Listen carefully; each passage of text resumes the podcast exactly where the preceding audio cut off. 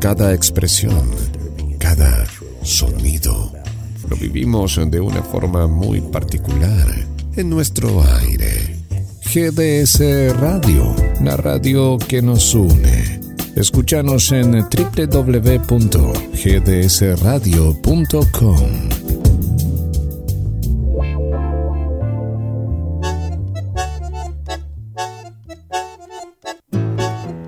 Es domingo, hoy un domingo muy especial. Gracias Elena, gracias Domingo Latino. Nos dibujas una sonrisa y un día muy especial porque el amigo José Antonio Soria, Mateando Efemérides, nos cuenta que hoy 27 de agosto es el día de la radiodifusión desde la terraza del Teatro Coliseo de la ciudad de Buenos Aires se realizó la primera transmisión radiofónica integral y completa de un programa de radio. Se trató de la ópera Parsifal de Richard Wagner, interpretada por la soprano argentina Sara César y el barítono Aldo Rossi Morelli. Los pioneros lo llamaron los locos de la azotea, Enrique Telémaco Susini y sus colaboradores César Guerrico, Luis Romero Carranza, Miguel Mujica. En 1970, al cumplirse medio siglo de aquella epopeya, esa transmisión mundial, se estableció el 27 de agosto como el día de la radiodifusión. Y GDS, la radio que nos une, hace honor a la radio con buenos programas para compartir. Ahora el momento del querido Oscar de la Ribera, desde Mar del Plata, Buenos Aires, Argentina. Un puente, un puente hacia tu corazón. Hola Silvia, ¿cómo estás? Gracias por los saludos. Esperando al amigo Oscar. Sí, ya está acá Oscar, ¿eh? Hola Susana, hola Juan Carlos. Gracias también por acompañarnos. Momento especial.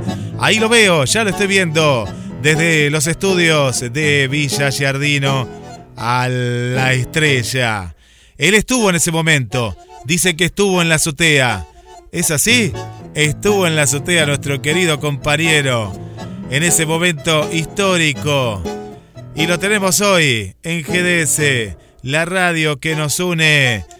Vamos con los aplausos. Aplausos, por favor, del otro lado. Esa, aplausos, aplausos del otro lado, porque llega él, el número uno, Francisco Oscar de la Rivera, con todos ustedes en este día tan importante, Día de la Radio. Adelante, amigo. Hola, Guille. ¿Qué, qué haces? ¿Cómo estás? Todo bien, todo bien. Gracias a Dios. Esa, Dios querido. Otro domingo. Otro domingo. Del rincón de Oscar de la Ribera. Vamos, Oscar. Desde Villa Yardino, Córdoba, hacia Mar del Plata, la perla del Atlántico, donde lo recibe con las manos abiertas nuestro director y amigo Guillermo Martino. Gracias, gracias con su maravillosa radio, la GDS, la radio que nos une. Dejamos de bailar y cantar al compás de Chayán que nos trajo nuestra amiga, hermana chilena desde su país, con un gustito de Chayán. Y sé que muchos de los oyentes de este buen programa se quedaron prendidos para ver qué nos trae hoy Oscar de la Ribera. Y bueno, hoy les traeré algo que también le va a interesar. La historia de una de las grandes cantantes femeninas de nuestro tango, la señora Aida Elsa Ada Falcone, más conocida por su seudónimo Ada Falcón. Fue una gran cantante y actriz de la Argentina como esas otras cantantes femeninas de voces del tango, como Azucena Maizani, Libertad Lamarque y Mercedes Simones. Ada Falcón nació el 17 de agosto de 1905 en el barrio de Ituzaingó, provincia de Buenos Aires, eh, Argentina. Y se nos fue de gira eterna, como dirían los actores, ¿no? Un 4 de enero del 2002, a los 96 años,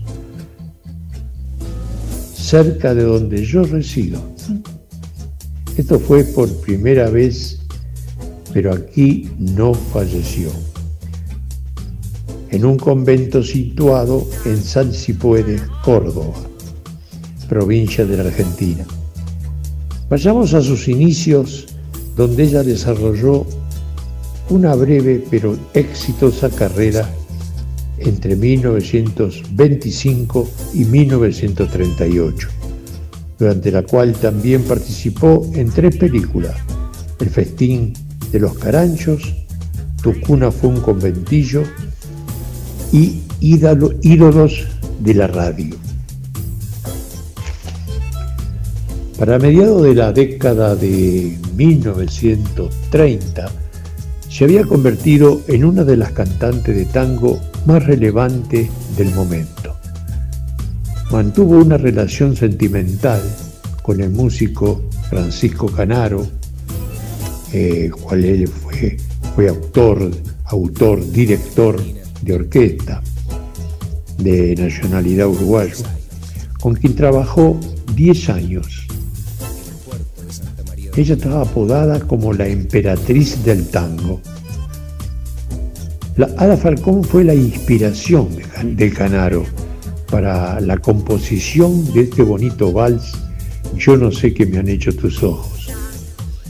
Ada Falcón se retiró sorpresivamente en 1942 y pasó parte de su vida en un convento de Salsipuede, Córdoba, y luego pasó a otro. Pero vayamos bien a la historia. Se dan cuenta que la fama no es todo, ¿no? Vaya a saber Dios por qué tomó esta decisión. Por amor, por desilusión, por depresión, por engaño. Vaya uno a saber. Hay tanta, tanta leyenda. Donde ella nació, allá en Ituzangó, Buenos Aires, era una estancia llamada Los Paraísos. Era la, menor, digamos, de sus hermanas también cantantes, ¿eh? aunque de menor trascendencia como Diada Falcón, llamadas Amanda y Adelma. Eran, eran hijas de un estanciero tucumano llamado Miguel Nazar Anchorena. Su madre era Cornelia Boesio. Antes que Ada Falcón naciera, su padre había viajado a Francia en enfermo de cáncer y allí falleció. Ada, a la edad de cuatro años, le manifestó a su madre que deseaba cantar. Y poco tiempo después debutó como la joyita argentina en la Sociedad de San Vicente de Paul. Su madre fue la que le dio su nombre artístico. En 1919, con apenas 14 años, participó de una película muda titulada El festín de los caranchos. En esos tiempos, siendo una niña todavía, hizo algunas tonadillas en el Teatro Apolo.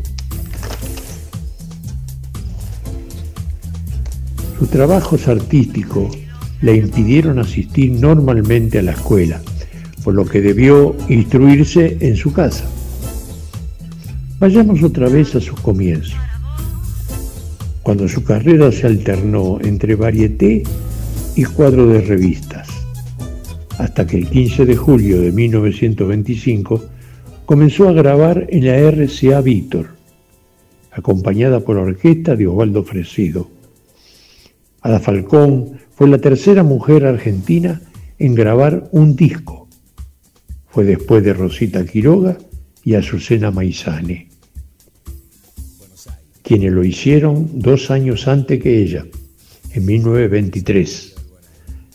Después de grabar Ada Falcón, la sucedieron Tita Merelo Libertad Márquez y Mercedes Simone, todas ellas en 1929, tres años después. Y en 1930 grabó Tania. Recuerda que le conté, la esposa de Enrique Santo Discépolo. En 1929 grabó para el sello Deón, Ada Falcón. Luego de la aprobación del gran pianista Enrique Delfino, él la acompañó junto al guitarrista Manuel Parada en 14 temas, a diferencia de las clásicas voces agudas de la época. La Falcón se impuso con un registro de meso soprano. Como comenté anteriormente de la relación amorosa con Francisco Canaro, ella había comenzado su relación laboral con él en el año 1929 y la primera grabación con Canaro fue el tango La Morocha. Allá por el año 1930 llegaron a grabar como 15 discos por mes. Al mismo tiempo debutaba en Radio Cultura, en la Radio Stentor, Radio Splendi, Radio Argentina, Radio Prieto, Radio Belgrano y Radio El Mundo. En el año 1934, bueno, acá un paréntesis porque acá este es el año que nací yo, ¿eh? Ojo. Bueno, sigamos hablando en serio. Participó en la película Ahora sí, Sonora, Ídolos de la Radio, dirigida por Eduardo eh, Morera, actuando como coprotagonista junto al gran cantante y actor italiano Ignacio Corsini. Trabajó también Olinda Bozán, Dorita Davis y Tita Merelo. Ese estilo identificado de su voz de hada quedó plasmado en temas tales como Tres Esperanzas, Envidia, Destellos, Corazón de Oro, La Pulpera de Santa Lucía, Caminito y Cambalache y otros. Pero sobre todo en Yo no sé qué me han hecho tus ojos. Y fue cuando Canaro se inspiró en esos ojos llamativos de ella. Una vez, en 1995, Ada Falcón recordó al diario Clarín, eh, le decía ella al periodista, ¿no? Que decía, ella decía, qué ojos que tenía yo, usted no se imagina lo que era yo. Y le dice, decía el discípulo de mí que bastaba con mirarme los hoyitos de las mejillas, los dientes y las piernas. Es tan divina que hace mal mirarla. Eso decía discípulo de ella. Qué mujer, ¿no? Cuando Canaro amaba a Ada Falcón, él estaba casado y no estuvo dispuesto a dejar a su esposa. Esta era de origen francesa. Según se cuenta, hay dos versiones.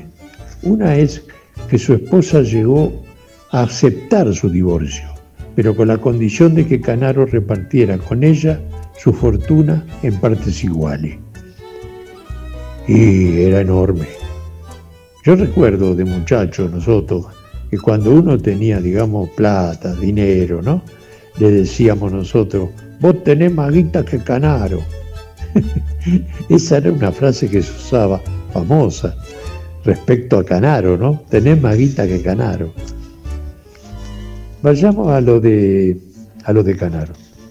La otra versión de la separación de Ada con Canaro.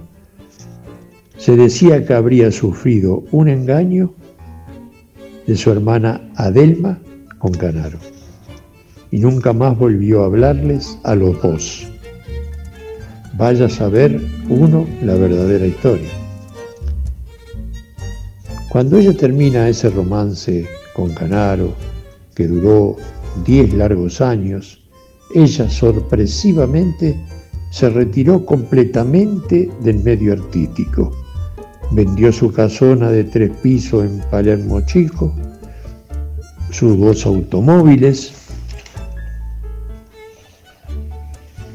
y repartió la mayoría de sus bienes entre sus allegados. Luego decidió mudarse con su madre.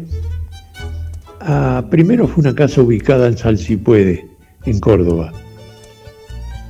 Pero como ella inicialmente tuvo una vida religiosa, sobre todo en la iglesia de Pompeya, que llevó a, a, crear el rumor de que había tomado los hábitos y se había convertido en monja, por las numerosas visitas que frecuentaba a la iglesia. La prensa gráfica la, calificó muy mal. Una palabra que, bueno, la expresaron, pero yo no la digo, pero bueno, imagínensela, ¿no? Pongámosle, la calificó de rea a los 20 años y monja a los 40. En marzo de 1982, año que ofreció algunas entrevistas, comentó en un reportaje que en plena juventud tuve riquezas y belleza, y tuve una visión maravillosa del Señor, y no vacilé un instante en dejarlo todo y recluirme en la sierra de Córdoba con mamita, en un convento franciscano y vivir con, humildad. Desde que nací dormí junto a mi madre y su muerte me destrozó. La madre murió en el año 1981. No termina aquí la historia. En 1989, ella regresó a Buenos Aires y acusó a Odeón de no querer reeditar sus discos, cosa que ella ella, le había dicho a Odeón que no le permitía, o sea, había eh, diferencia, ¿no? Acusaba también a su hermana, Adelma, de cantar por los pueblos, haciéndose pasar por ella y firmando autógrafo con su nombre. La, la Falcón no tuvo más contacto con su hermana Adelma, a partir de su retiro, allá digamos por el 1942. Ada Falcón fue difusa y ambigua sobre la relación con su hermana, limitándose a, explicar que, que durante 30 años cobró otra persona todos mis derechos, mis derechos, y fue una venganza de una persona muy poderosa que ya murió, que me dijo que me iba a hacer morir de hambre. ¿Quién era? ¿Qué sé yo? No lo sé.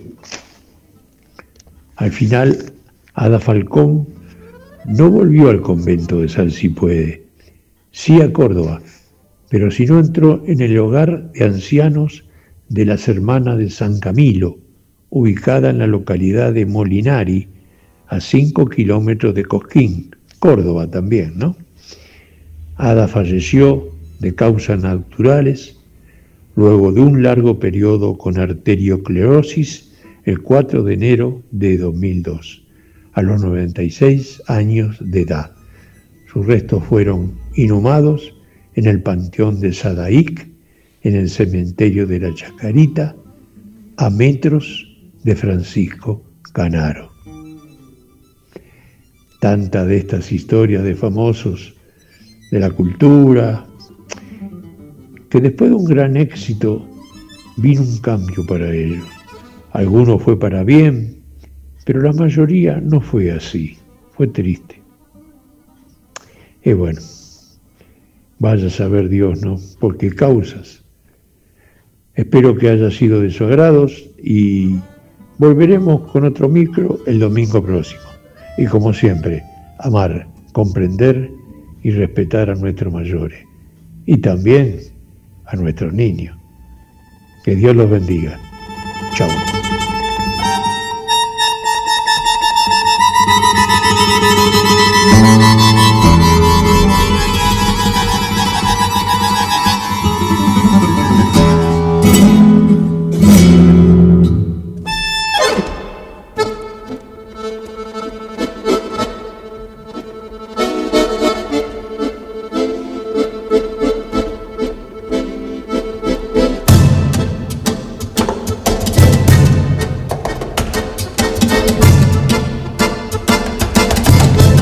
Quédate en GDS, la radio que nos une. Viene la música de Dimash y a continuación en sintonía con Dimash en vivo desde Chile.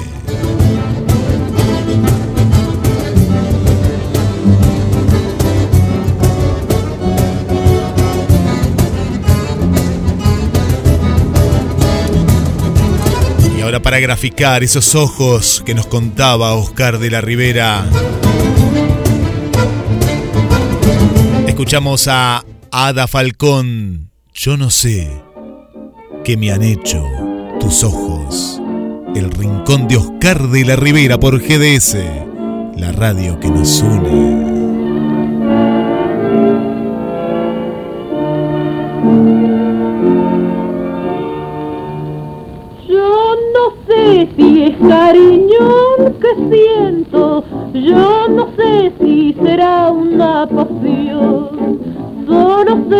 Al no verte una pena va rondando por mi corazón. Yo no sé qué me han hecho tus ojos, que al mirarme me matan de amor.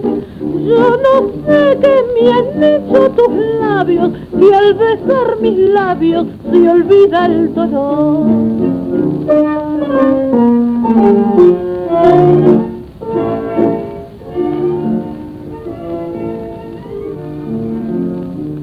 Ojos para mí son luces de ilusión que alumbran la pasión que albergo para ti. Tus ojos son destellos que van reflejando ternura y amor. Tus ojos son divinos y me tienen presa en su alrededor. Tus ojos para mí son el reflejo fiel de un alma que al creer querrá con frenesí. Tus ojos para mí serán serán camino que con fe me por un sendero de esperanza y esplendor, porque tus ojos son mi amor. Yo no sé cuántas noches de insomnio en tus ojos pensando pasé, pero sé que al dormirme una noche en tus ojos precioso soñé. Yo no sé qué me han hecho tus ojos, que me embrujan con su resplandor. Solo sé que yo llevo en el alma tu imagen marcada con fuego de amor.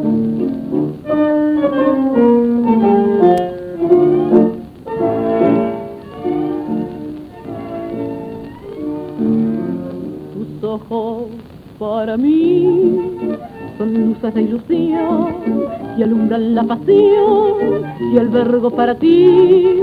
Tus ojos son destellos que van reflejando ternura y amor. Tus ojos son divinos y me tienen presa en su alrededor. Tus ojos para mí son el reflejo fiel de un alma que al creer querrá con frenesí. Tus ojos para mí serán serán la luz de mi camino que con fe me guiarán por un sendero de esperanza y esplendor, porque tus ojos son mi amor.